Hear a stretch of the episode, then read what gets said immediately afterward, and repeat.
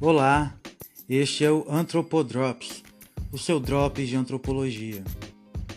Hoje vamos falar de relativismo cultural. Relativismo cultural é mais do que a constatação de que em cada lugar as pessoas vivem de um jeito.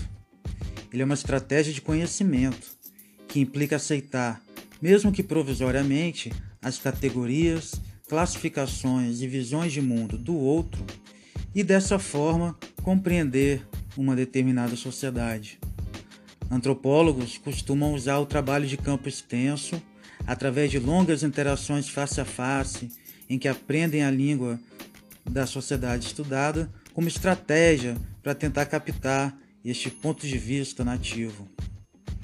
Esse movimento de se aproximar do mundo do outro, ele é seguido do estranhamento do próprio mundo e categorias do pesquisador, quando este retorna do seu trabalho de campo, cumprindo assim o que eu considero ser um dos maiores valores da antropologia, que é permitir uma visão de sua própria sociedade, não como algo dado ou natural, mas uma entre outras opções de viver socialmente, um produto histórico.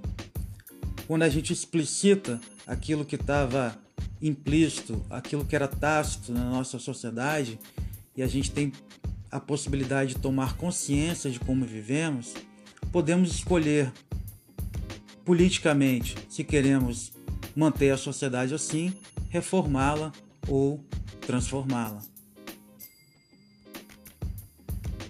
Eu sou Márcio Filgueiras, antropólogo, professor do IFES Campus Piuma e membro do GETAP, Grupo de Estudos Territoriais de Atividade Pesqueira.